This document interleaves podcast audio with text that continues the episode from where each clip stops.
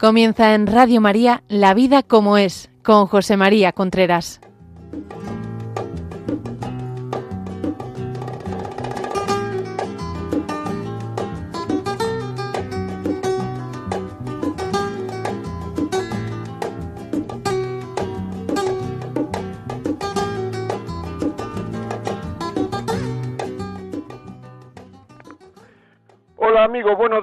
Aquí estamos nuevamente en La Vida como es, el programa que llega todas las semanas a ustedes a través de Radio María. Les habla José María Contreras. Son las 11 de la mañana, las 10 en nuestras queridas Canarias. Empezamos.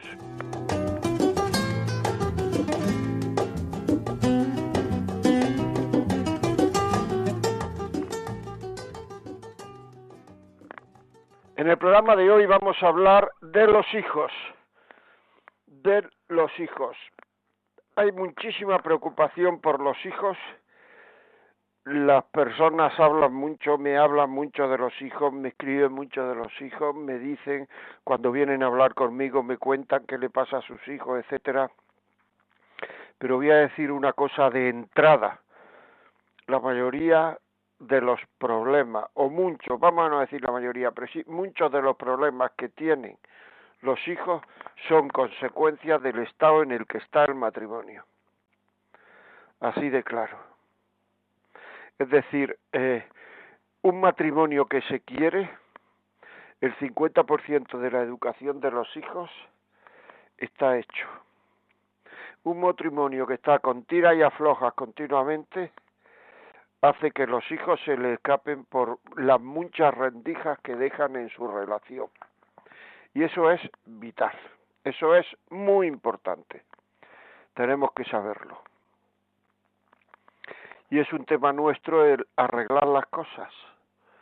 Muchas veces la gente se separa por tonterías, pero esas tonterías están afectando a, a, a los hijos durante toda la vida. Me acuerdo de una anécdota ahora que está de moda con motivo de la película de los de la película esta que se ha estrenado eh, recientemente de los eh, las personas que cayeron en el avión de en los Andes estos uruguayos que iban a Chile y que y que tuvieron un accidente y que estuvieron allí me parece que setenta setenta y tantos días les cuento una anécdota porque yo conocía a, conocí bastante a uno de ellos porque mm, en eventos en América algunas veces nos reunimos.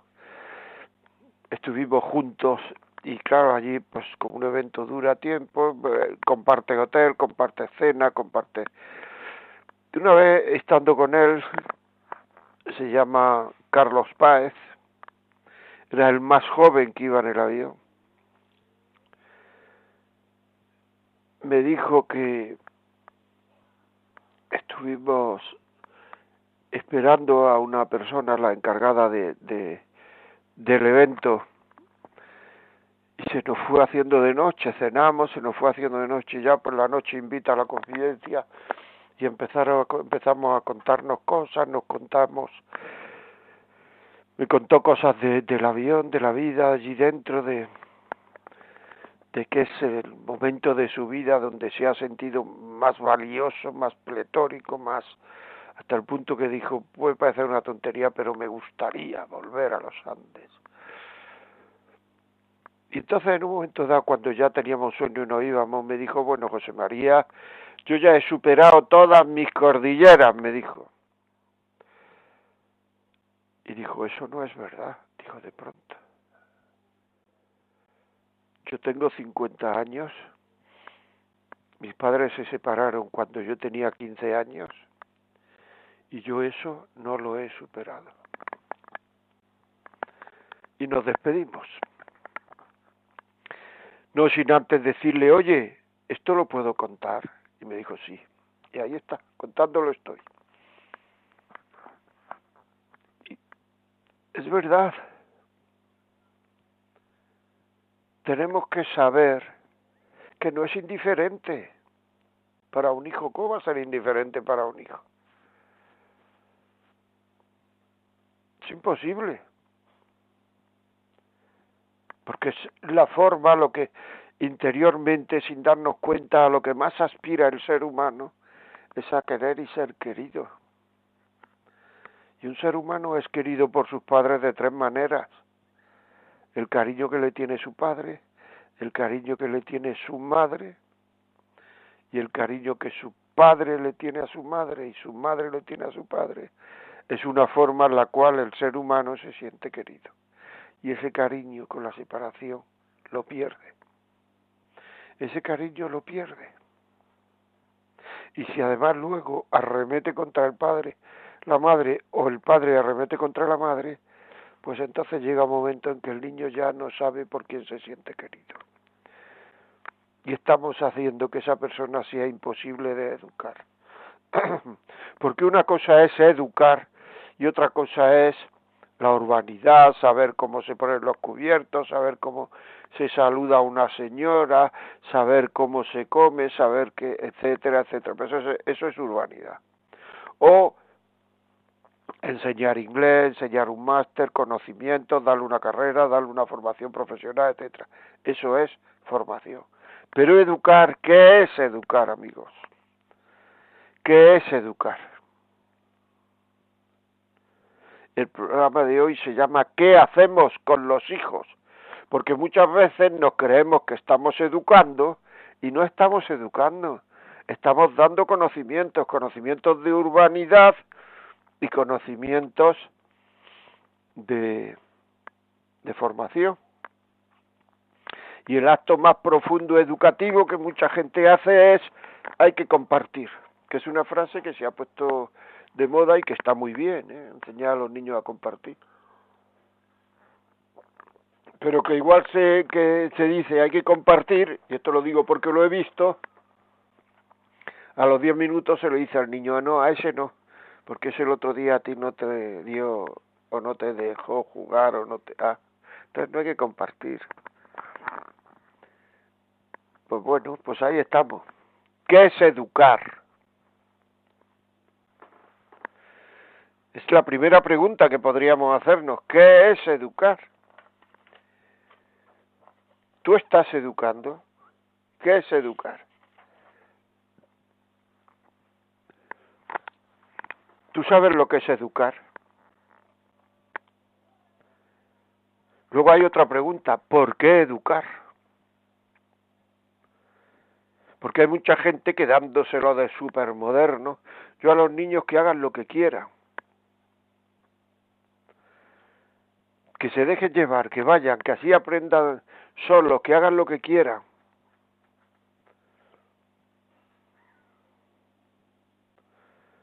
No poner límites, que los límites quitan la libertad. Eso tenía un nombre que, que no lo he apuntado y, me, y, se me ha olvidado. Y tenía un señor que era el fundador de la, de la educación, no sé, libertad, liberada, o de la educación. Y fue un fracaso tremendo. Un hombre que fracasó rotundamente y él lo sabe que fracasó rotundamente, o sea, no es... Porque a la gente hay que ponerle, eh, hay que enseñarla poniéndole, poniéndole límites. No se puede dejar a una persona que todavía no tiene la cabeza amueblada, bien amueblada, hacer lo que quiera. Porque lo que va a hacer, la inmensa mayoría de las cosas que va a hacer van contrarias a la educación. Educar en el fondo, ¿qué es educar? Contestación a la pregunta. Educar es enseñar a una persona a querer. Eso es educar. ¿Y qué es querer? Querer es, es hacer el bien porque me da la gana. Es decir, hacer el bien con libertad. Porque eso es querer. Querer es querer el bien. Y para eso se utiliza la libertad. Cuando uno quiere el mal, no está en la libertad, está en el libertinaje. y no está en la verdad, está en la mentira de las cosas. Por eso, verdad, libertad y amor están entrelazados, verdad, libertad y amor. Es muy importante. Lo he contado algunas veces, pero al final del verano, o hace poco me parece que lo leí, no lo sé, lo he contado alguna vez aquí. Oí que una persona había dejado a un niño pequeño en un coche para irse de fiesta y que tuvieron que cogerlo las guardias municipales para, porque, porque el chaval se asfixiaba solo el coche con el calor que hacía. ¿Eso es un acto de amor? Eso es un acto de desamor. Eso es un acto de libertad. Eso es un acto de libertinaje. Porque eso no es hacer el bien porque me da la gana. Eso es seguir mis instintos, mi apetencia porque me da la gana, aunque otra persona sea, sea perjudicada. En este caso el hijo. Luego eso es un acto de libertinaje. Eso es un acto de verdad. Eso es un acto de mentira. Porque así no deben querer los padres a los hijos. Por tanto, es un acto de libertinaje, es un acto de desamor y es un acto de mentira. Un acto de amor siempre está en relación con la verdad y con la libertad que la libertad no es hacer lo que me dé la gana. La libertad es hacer el bien porque me dé la gana. Cuando una persona hace el bien porque le da la gana, eso es ir adquiriendo virtudes, que es la mejor forma de ser feliz. Podría haber, podría haber otras definiciones de libertad, como por ejemplo entusiasmar con los valores. O por ejemplo, dicen que lo decía Alfonso X el sabio, yo no lo he leído, lo he leído en una referencia, dicen que lo decía, y es enseñar a una persona a ser persona. Y persona es un ser vivo que tiene cuerpo y alma inmortal. Si no tiene alma inmortal, ya no es persona y se puede tener arma inmortal aunque uno no lo sepa o no lo crea. Eso es importante saberlo. Me acuerdo un filósofo español que cuando muy conocido, ¿eh? muy conocido, que cuando salió la esquela en, en el periódico de su muerte, ponía rogad a Dios por el eterno descanso de su persona. Generalmente ese eterno descanso, la gente lo que decimos, lo que dice es eterno descanso de su alma. No, no. El cuerpo también va a tener eterno descanso. Después de la resurrección de los muertos va, va a revivir. El alma no tiene que revivir después de la resurrección de los muertos, porque el alma no muere. Por tanto, el alma al no morir, podemos decir y entenderme bien que la muerte no existe. Lo que existe es el muerto. Una persona se muere y ahí está el muerto, pero sigue viviendo su alma. El alma no muere en ningún momento. Por tanto, en un funeral, si esa alma está en el cielo, o en un tanatorio, si esa alma está en el cielo, estaría diciendo, hay que ver lo, lo que sufren, que además es lógico porque es humano, pero yo estoy eh, donde he pensado estar toda mi vida, donde he querido estar toda mi vida, yo soy súper feliz y el cuerpo se va deshaciendo, etcétera, y luego al final de los tiempos, cuando Jesucristo venga en la segunda venida, cada cuerpo se unirá a ese alma. Y entonces serán cuerpos gloriosos. Luego ese cuerpo y esa alma, o sea, esa persona, resucitará el alma está viva, pero el cuerpo resucitará, se unirá con su alma y seguirán toda la eterna esa persona en el paraíso. Alguien puede decir, y si se hace y si le echan el cuerpo a, a, yo qué sé, si lo hace, si se, se deshace, lo hace en pedazos al cabo de cientos de años, ya esa, esa, esa ceniza no se sabe dónde está, etcétera, es que el alma, el alma es como un imán para su cuerpo, o sea, esa alma atraerá a su cuerpo y su cuerpo será el que hemos tenido en la tierra, pero glorioso. Glorioso quiere decir sin defectos, sin faltas, sin, en la edad perfecta, sin enfermedades, sin, ese será. Y estas cosas que estoy diciendo también forman parte de enseñar a querer a los hijos. Por tanto, esto también es educación. Esto hay que decírselo a los hijos. ¿Por qué se tiene miedo a que, a que los hijos eh, vean un difunto, un muerto? Porque no tienen salida. Porque es duro para un hijo el ver a un muerto y no tienen salida. Pero cuando uno tiene estas salidas, que además es la verdad, no hay que evitar que los hijos vean a los muertos. Yo me acuerdo que el primer muerto que vi me tuve que empinar para ver la caja, porque entonces se hacía en, en las casas. Entonces me puse de rodillas, me agarré a la caja y me asomé para verle la cara no me entró ningún trauma, porque yo ya, siendo pequeño, ya me habían dicho mis padres que esa persona igual estaba en el cielo, era un niño con 12 años. Con 12 años el muerto. Que no pasa nada. Si no dejamos a, muchas veces ver a los hijos porque el que se nos asusta somos nosotros, el que nos asustamos somos nosotros y como nosotros nos asustamos, nos vienen pensamientos, nos vienen muchas veces, para eso es por lo que ya últimamente cada vez más se cierran los ataúdes en, los tanatorios para que la gente no piense en la muerte.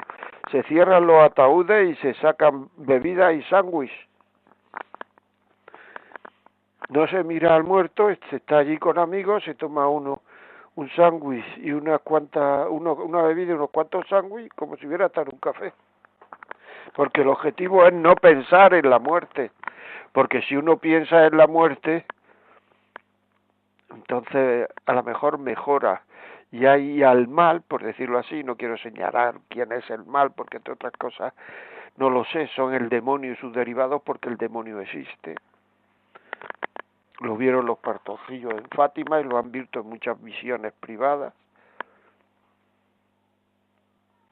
No quiere que pensemos, porque si pensamos de verdad, en serio, nos acercamos a Dios. Todo esto que estoy diciendo es educar.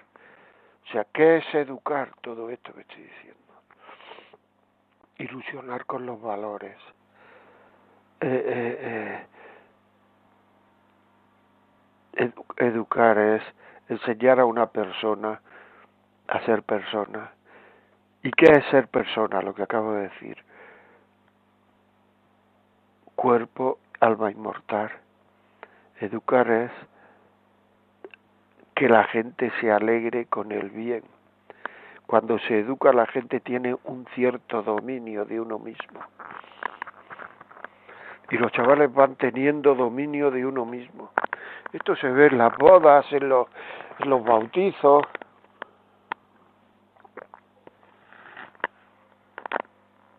Se ve esto. Hay chavales que sus padres le dicen, tú no empieces hasta que no empiecen todos los mayores. Y el chaval se aguanta y no empieza. Hay otros que no son capaces de aguantarse porque el primero tiene más dominio de sí mismo, está más educado, es más persona, es más libre, porque no hace lo que le pide el cuerpo continuamente, sino hace aquello que le han dicho que tiene que hacer, sabe obedecer. Y eso es capaz de hacerlo porque está educado en el dominio de sí mismo. Se hizo un experimento en Estados Unidos, eso se puede buscar en la red. Se hizo un experimento que consistía en poner unos caramelos delante de unos chicos y los profesores les decían, los chavales, no los comáis hasta que vengamos, que vamos ahí a por una cosa, vamos por unos papeles, un, lo que sea, y, y, y, y cuando vengamos empezáis a comerlo. Y entonces los profesores se pusieron fuera con unos cristales de estos que se ve de, de, de fuera adentro, pero no de dentro a afuera, y observaban y puntuaban lo que hacían los chavales. Hubo chavales que no se los comieron, otros que se los comieron y otros que no se comieron el suyo, pero se comieron el de al lado. Bien, y esas consecuencias, esa, esa, eso lo dejaron ahí. Al cabo de 30 años, todavía era, según he leído en la red, el mismo director del, del experimento, aunque había cambiado mucha gente lo que lo hacía, pero al cabo de los 30 años reunieron a los que pudieron reunir que habían hecho ese experimento, pero 30 años después lo reunieron, para ver cómo eran sus vidas. Y la conclusión es que era que habían tenido los que no cogieron habían tenido más éxito profesional y más éxito personal en su familia. ¿Por qué? Porque estaban mejor educados, tenían más dominio de sí mismos, más dominio de su voluntad, eran más dueños de sus actos. normal una persona que no va, que no está educada, que no es dueño de sus actos, que no tiene dominio de su voluntad, va a ser un balarrasa. Va a ser una persona que no, no sé exactamente lo que es balarrasa, pero vamos, he querido decir una persona que no, que va haciendo continuamente lo que le pide el cuerpo y eso pues termina fracasando. Es así. Pero claro, esto exige, si esto es educar, esto exige un dominio por parte de los padres, un estar pendiente por parte de los padres, un saber que uno va a ser mirado, un saber que uno siempre ante sus hijos es su padre, que no es ni un colega ni es un capitán general que a todo lo que dice es igual. Todo eso es fundamental saberlo. Por eso muchas veces cuando me dicen que no tengo tiempo para educar, hombre, es es importante el tener un mínimo de tiempo, pero vamos, un mínimo de tiempo se puede tener teniendo muy poco tiempo. Yo conozco gente que ha viajado mucho, que ha estado mucho fuera y educa perfectamente a sus hijos, porque la educación es una cuestión de intencionalidad. Yo tengo la intención de educar, sé por qué tengo que educar y sé cómo educar. ¿Qué es educar? Claro, si tú vas de viaje y estás y vas con frecuencia y llama y pregunta, ¿qué tal estáis? Pues todo el mundo te dirá, pues bien, porque si no estuviéramos bien, te hubiéramos llamado, hubiéramos pedido a la Guardia Civil que te busque. Pero no se trata de eso, se trata de seguir qué tal los niños, qué tal en el colegio, qué tal que, has hecho este deber, has hablado con el profesor, ha hecho tutoría el profesor contigo, te ha llamado la atención, seguir, seguir, seguir, seguir, seguir. Seguir con ellos, hablar con los hijos, preguntarle por sus cosas, seguir. No que si no, al poco tiempo, los niños dicen, es que mi padre o mi madre no se entera de nada. Y esas cosas pasan. Me decía una vez una directiva, que se puso muy malo su hijo. Bueno, muy malo no de, de morir, sino con mucha fiebre, con un, yo qué sé, con la gripe, un chaval muy pequeñito. Y que no se tranquilizaba. Y que a las dos de la mañana tuvo que ir por la cuidadora, a casa de la cuidadora a venir. Y cuando el niño vio la cuidadora, es cuando se tranquilizó.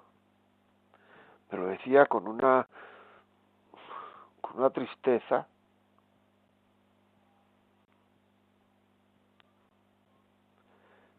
O sea, tener intención de educar es estar pendiente de, aunque uno no esté delante. Una cosa es estar pendiente de ello, otra cosa es estar delante. Se puede estar pendiente de los trabajos de los hijos, de qué hacen los hijos, de con quién salen, de con quién no salen, de dónde van, de dónde vienen, etcétera, etcétera. Pero si todo eso se descuida y la lucha familiar agota todas las fuerzas, la lucha familiar por llevarme bien con mi marido, llevarme bien con mi mujer, agota todas las fuerzas que uno tiene, pues entonces se están, se están, de, o sea, se están desatendiendo a los hijos. Y si los ves a los padres que no se llevan bien, se está rompiendo el principio de autoridad, porque eso está súper estudiado. Cuando el mando no está de acuerdo, los de abajo pierden la obediencia. Por eso hay que decir a los hijos cosas en las cuales los dos estemos de acuerdo. Si cogemos y decimos a los hijos, pues esto, decimos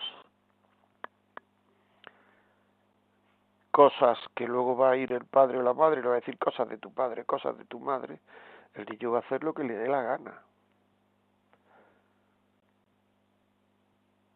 O sea, tenemos muy, que estar muy de acuerdo en los valores que queremos inculcar a nuestros hijos.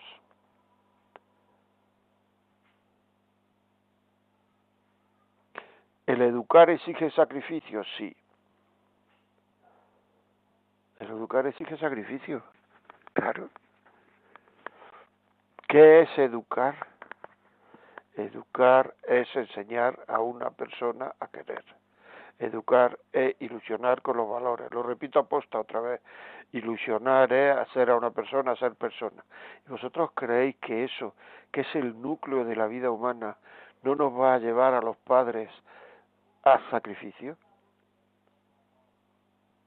A tener que renunciar a ver un partido de fútbol, una película, a salir a cenar con nuestros amigos. No digo siempre, digo a veces, a no ir el sábado por la mañana. Es que el sábado por la mañana lo tengo libre y me voy a jugar al gol. Ah, muy bien.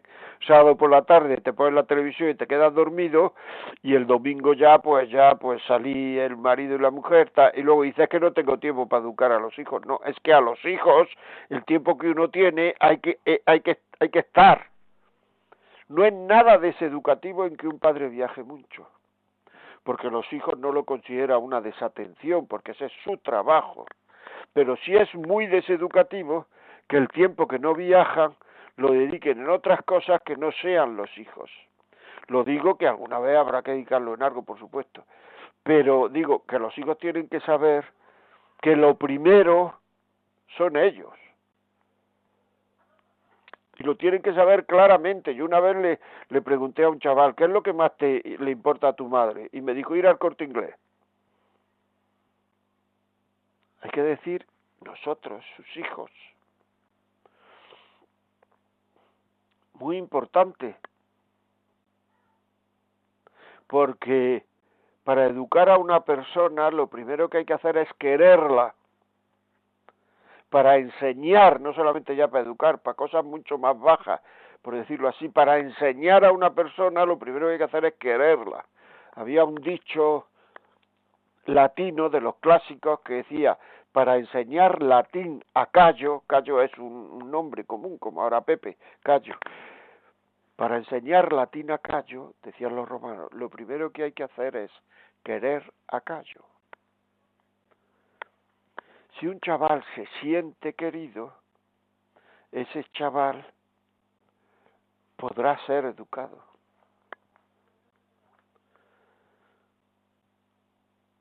De la otra manera, si no se siente querido, no es muy difícil educar. Se puede instruir, pero instruir no es educar. Instruir es como domar a personas. El educar, el, educar tiene un componente afectivo, de cariño.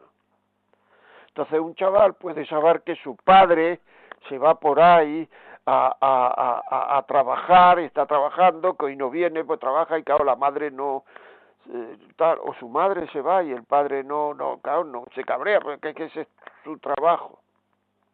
Pero lo que chaval no interpreta es que el tiempo que no están trabajando, no lo pasen con ellos, por lo menos una buena parte del tiempo. Porque muchas veces todo este interés de mandar al niño ayudo, a guitarra, a inglés, a no sé cuánto, es para que nos deje libres y podamos nosotros hacer en nuestro tiempo libre lo que nos dé la gana. Seamos, de verdad, sepamos enfrentarnos a nosotros mismos. Seamos coherentes Esto es así. ¿Qué es educar? Próximo día hablaremos de para qué educar y cómo educar, pero ¿qué es educar? No vamos a educar, esto es una frase, un titular, como dicen los periódicos, no vamos a educar si no sabemos la importancia que tiene educar. si no la sabemos. Hay que saber la importancia que tiene educar. O sea, una persona no educada es una persona que va a ser infeliz. Una persona no educada, como educar a las personas es enseñarlas a querer, una persona no educada va a ser una persona que no va a saber querer y probablemente fracase en su matrimonio. Yo en las consultas me he encontrado muchísimas veces, pero créanme, a gente que te dice con toda naturalidad, es que como mi mujer no fue educada, por eso tenemos estos problemas. O porque mi marido no fue educado, tenemos estos problemas. Esto es así, ¿eh? O sea, es que mi muré habla a voces porque sus padres se hablaban a voces. Y entonces es muy difícil de quitarlo. Esto es muy frecuente que me lo digan. O al revés, mi marido habla a voces porque... Y esto es muy frecuente que me lo diga. Es absolutamente frecuente.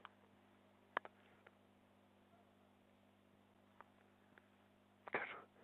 Tanto, educar. ¿Qué es educar? Por esto hablaremos el próximo día el por qué educar. ¿Qué educar? Estamos aquí, pero ¿por qué educar? Me acuerdo de una mujer, me parece que ya lo he contado aquí también, que al terminar una conferencia me dijo que esta es la sabiduría del pueblo, esto es ser sabios, que mucha gente con muchos máster no tienen ni idea y se lo explica y no lo entienden. No lo entienden lo que me dijo esta señora. Se me acercó y me dijo, mm, ¿me puede recomendar un libro para educar a mi hijo? Claro, esto de educar a mi hijo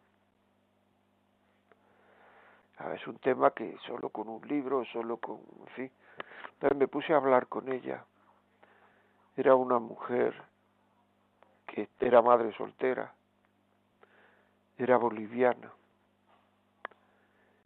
Y le dije, ¿y por qué quiere, ya después hablando un rato y tal, me daba cuenta de que esta mujer dentro de su incultura era una sabia. Y le dije, ¿y por qué quiere educar a su hijo? Y me dice, porque yo no he sido educada y no habiendo sido educada no se puede ser feliz. Toma ya. Eso no se enseña en la escuela de negocios. Eso no se enseña en las escuelas de negocios, pero eso forma parte del don de la sabiduría. No habiendo sido educada no se puede ser feliz. ¿Qué es educar? Pues ahí estamos. ¿Qué es educar? Bueno, vamos a poner una canción, pero antes quisiera decirle, si este programa le interesa a alguien y quiere que se lo mandemos a casa, 91 822 8010. 91 822 8010.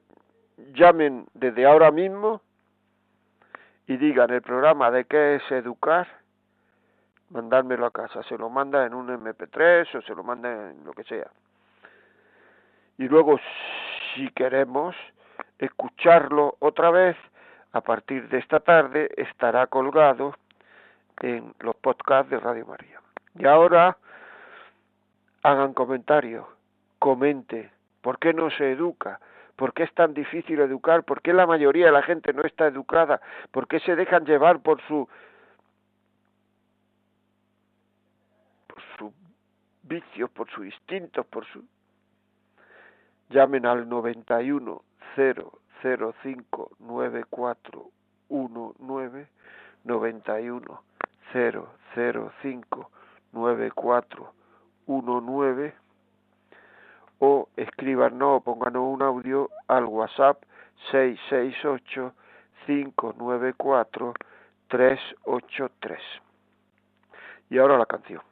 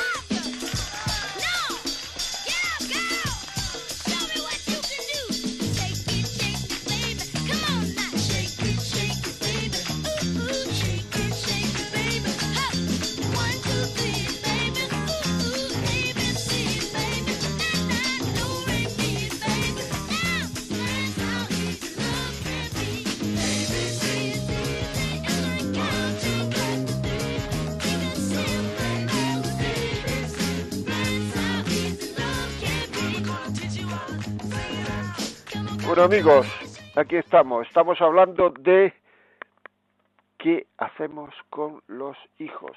¿Qué hacemos con los hijos? Ya saben que nos pueden llamar al 910059419 o ponernos un audio o un, un WhatsApp de letra 668-594-383.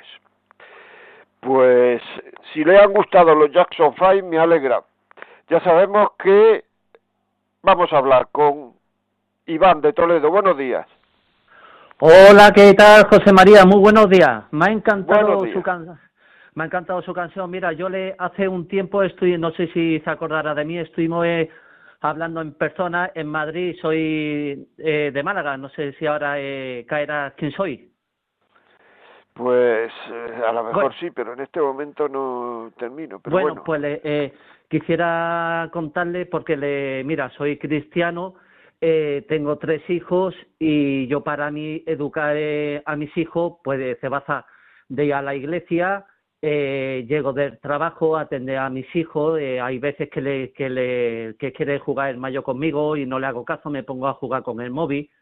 Entonces, eh, para mí, para mí, para mí, todo de, yo creo que educar a mis hijos, el comprarle cosas, eh, tenerlo bien, y yo creo que estoy totalmente equivocado. Eh, no me queda bien claro lo que educa a mis hijos todavía, pero lo que sí que, comprendo por una cosa y tal, que el, y he excusado que todo empieza eh, llevándose bien por el, matrimonio, el marido y la mujer.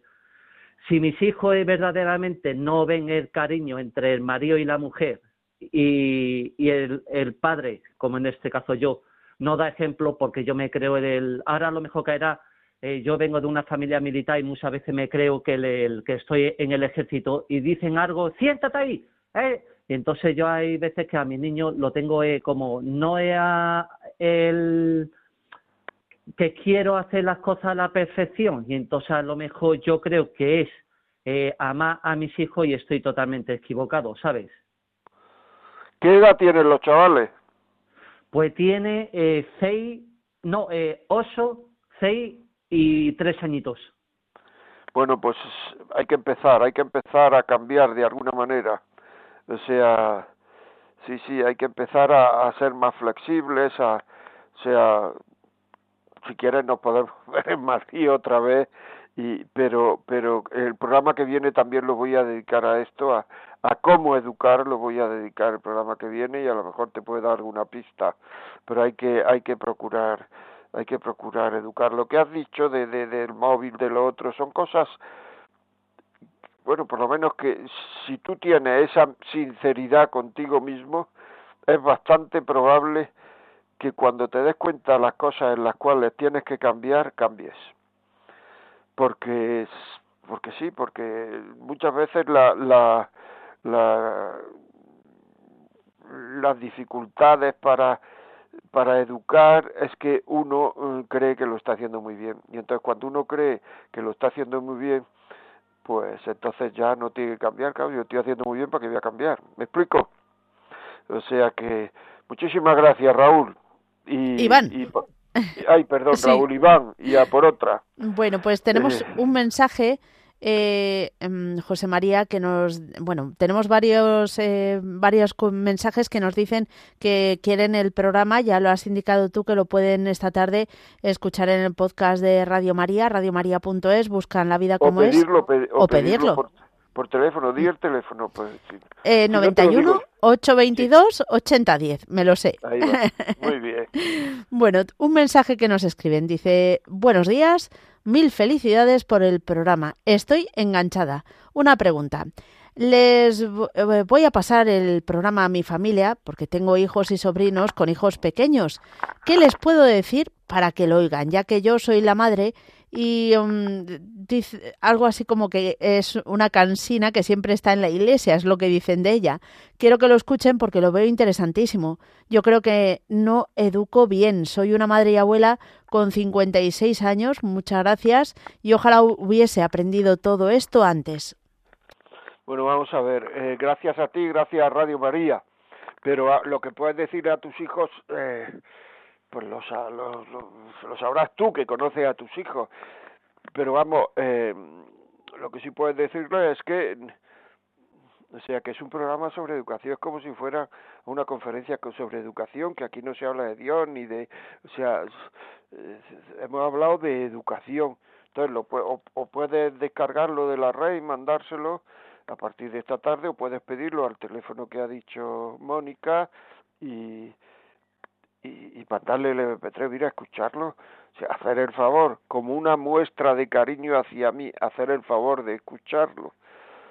O sea, depende de la confianza que tengas con tus hijos, si, si tu marido nunca se ha metido en esto de la educación y no, nunca, no es tan pesado con los hijos diciéndole cosas, como tú has dicho que eres un poco cansina, pues, eh, pues que se lo diga a tu marido que merece la pena, claro que sí, di que sí. O sea, hay que pelear la vida, claro que sí. Otro mensaje, por favor, Mónica. También nos escriben por aquí muy buenos, eh, a ver, porque es que entran tantos que cuando uno contesta a uno pierde el otro. Aquí lo tenemos. Buenos días, don José María. Feliz año y enhorabuena por su programa. Por desgracia, la mayoría de padres hoy en día no tiene tiempo para sus hijos y el poco tiempo del que disponen lo dedican a darle caprichos y que no molesten. Es muy triste. Un beso, Esperanza bueno, pues es verdad. Es decir, hay muchísima gente que se dedica a entre comillas, a comprar a los hijos a base de regalo, para que estén contentos los hijos. Pero llega un momento en que los hijos, cuando sean mayores, se van a dar cuenta que todo eso no ha valido para nada. Es decir, si a una persona no se le exige, no se le puede educar. Si a ti en tu trabajo no te exigiera, antes o después dirían no cuentan conmigo. No soy valioso para este trabajo. Pues si a ti tus padres exigir en el terreno familiar es querer, si a, si a una persona a sus padres no le exigiera lo que hay que exigirle, ni más ni menos, pero no le exigiera, antes o después esa persona sería no querida. Se pensaría que es no querida, querida va a ser, pero pensaría que es no querida. Porque una persona no exigida es una persona no valorada. Y el valorar a la gente en el terreno personal es quererlo. a ver si me explico. El terreno profesional, una persona no exigida, una persona no valorada. Valgo poco, me exigen poco. En el terreno per, en terreno profesional, el terreno personal, una persona no exigida, el valorar a una persona en el terreno personal es quererla. No sé inglés y la culpa la tiene mi padre, porque cuando me llevó a la academia yo dije que no quería ir, no me lo exigió. Estas cosas están dichas. Un audio, Mónica, por favor. Buenos días, José María. Eh, mire, pues hablando hoy de la educación, pues sí es verdad que da miedo hablarle a los niños de ciertas cosas, sobre todo de la muerte, pero es darle naturalidad a la vida. Em, también comentar que sí es verdad que una vez se siente muy culpable porque eh, como depende solamente la educación de ti, de bueno, de, de sus padres, en este caso, pues muchas veces una pues o uno se siente mal porque nadie nos enseña a ser padres. Y, se intenta hacerlo de la mejor manera posible y muchas veces pues lo único que puedo hacer una es o uno es pedirle a Dios que le que le ilumine para saber llevar a los hijos para adelante porque el mundo no está en la misma onda. Entonces pues doy gracias por el programa y comentarle que en el momento que pueda, pues que repita más este tipo de, de eh, con relación a los hijos, ¿no? A educar. Muchas gracias y buen día. Muchas gracias a ti, a Radio María, que nos hace posible el poder tener este programa. Por supuesto, vamos a ver, una cosa que a mí me interesa mucho, la culpa. Tú has hablado ahora mismo de la culpa. Para tener culpa de una cosa hay que tener intencionalidad si no se tiene intencionalidad de hacerlo mal, pues entonces no hay culpa, es que no sé hacerlo. Por otra parte, tú estás poniendo los medios para saber hacerlo. Prueba de ello que estás oyendo el programa y que dice que lo oyes con una cierta frecuencia. Pues entonces fuera culpas. O sea, culpa es la persona que no le presta atención a sus hijos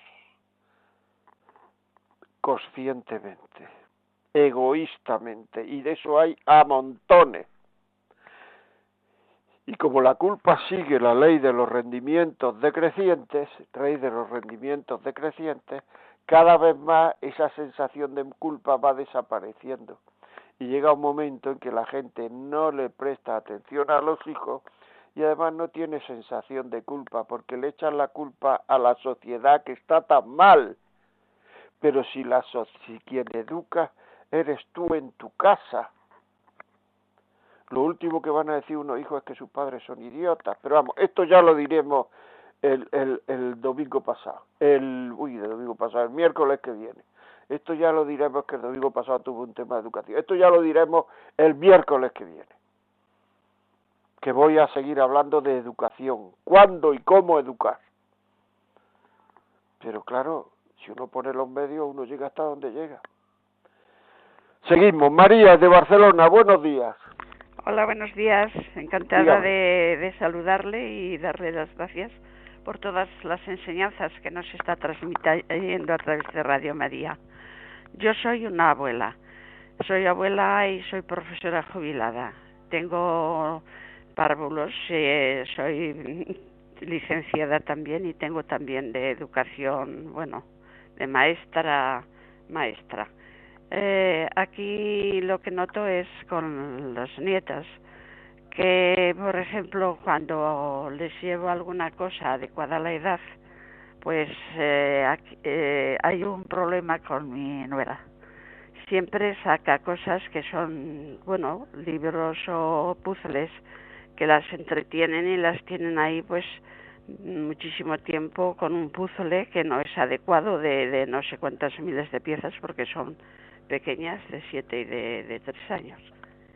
Entonces le digo que los niños tienen que tener pues un cambio de actividad cada 20 minutos y tener cosas cambiar, no estar siempre ahí o con puzzles o con dibujos rellenando espacios, no, que tiene que ser un dibujo creativo, darle una hoja en blanco y decir, mira, vas, te cuentas un poquito una historia o hablas un poquito con ellas y entonces pues van dibujando, o, o sea, la creatividad, el hacer que los niños pues mm, plasmen sobre el papel aquello que ven o lo que cómo ven ellos las cosas o un animalito si les hablas de un cuento o algo entonces, eh, siempre está con libros de hadas y princesas porque las, las titas o las eh, otras primas que tiene, es parte de su familia, de la otra familia, de los otros abuelos, claro, de su hermano, pues son más mayores y entonces suele sacar siempre eh, libros, libros con mucho texto que no puedes leer, que, que no es adecuado y que a lo mejor le digo, mira, es conveniente esto y sé que son opiniones. Entonces, no veo la posibilidad de poder mm, hacer, actuar con ellas o, tener espacios para yo actuar, porque eh, es un algo como si tuviera, no sé, o no me considerara mm, o, tuviera que explicarle mi currículum o tuviera que decirle, oye, mira, soy esto, esto, esto te puede aconsejar sobre todo este tipo de, de cosas, eh, como hay que estar con ellos un ratito, o si puedo venir, o si puedo tal. Entonces me veo cortada a poder participar. Y por otra parte me dice mi hijo en el colegio, saben canciones infantiles que los abuelos les cuentan qué tal o que les cantan. Digo, yo sé cantar, tengo canciones infantiles, puedo hablarles, puedo hacer poesías, inventar cuentos adecuados, pero no tengo esa posibilidad por parte de, de la señora. Ya. ¿Me oye, no? Sí, me veo un poco desfasada en ese aspecto, porque la otra familia es siempre a casa de los otros de los abuelos, a casa de tal, y, y yo pues me veo un poco, pues no sé, si van al parque, estoy en el parque, pero yo lo que me interesa es cuando estaba de pequeña con ella, con la primera que tiene ahora siete a seis años, y hacíamos dibujitos en la arena con un palito, pues ahí vamos y veíamos los patos, cantábamos canciones, pero ahora bueno yo yo me he hecho me he hecho me he hecho eh, me he hecho a la idea de lo que de lo que de lo que me estás contando. Está clarísimo. Yo creo que el problema es que su nuera quiere educar ella. Y no quiere, digo, vamos, estoy intuyendo, es decir, que le parece que todo lo que hace usted está bien, pero que a lo mejor hay otras otras cosas también que hacer. No quiere que todo sea instructivo, etcétera, etcétera. Entonces usted va por su profesión a que todo sea así, de esta manera y de esta otra, y como su nuera no tiene esa profesión, pues entonces quizás le parezca exagerado y además quiere saber o quiere hacer que ella quiere que ella sabe también cómo hacer las cosas. Hay que tener en cuenta los abuelos, yo soy abuelo, tenemos que tener muy claro que los primeros educadores son los padres y nunca podemos, digamos, eh, imponernos a los padres en temas de educación. Por tanto, si alguna vez te admiten las cosas, pues fenómeno, si no te las admiten, fenómeno. O sea, ¿qué vamos a hacer, no? Pero pero porque tú educas en función de cómo tú crees que debe ser y su madre dice yo también estoy educando en función de cómo debe ser, o sea, no en el momento en que a la madre le parezca que las cosas deben ser de otra manera, pues hacerla de otra manera y no no intentar enseñar a la madre cómo hacerlo, yo no lo haría eso, ¿eh? enseñar a la madre cómo hacerlo y tal, porque lo primero que le viene a la persona a la cabeza eh, es, eh, pues, pues yo también sé hacerlo y yo también tengo mi modo y no sé cuánto, en fin. No generar conflictos, por tanto, eh, ayudar como la gente quiere ser ayudada. Esto es muy importante. Una forma de querer es ayudar a los demás como la gente quiere ser ayudada.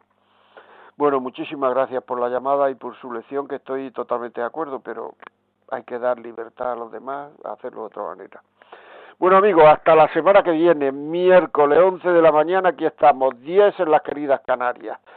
Dígaselo a los amigos que estamos aquí, que hablamos de educación, que vamos a hablar de educación la semana que viene. Muchas veces ustedes quieren hacer cosas buenas por la gente, por las cosas buenas por la gente, muchas veces son es decirle aquí está este programa, aquí está esto, aquí está el otro, pero hay cosas que ustedes no le pueden decir, a lo mejor se puede decir a través de Radio María. Por otra parte, si ustedes quieren escribir, decirnos lo que sea, pedir ayuda, lo que quieran, la vida como es arroba radiomaria.es, la vida como es arroba radiomaria.es. Hasta la semana que viene, un abrazo.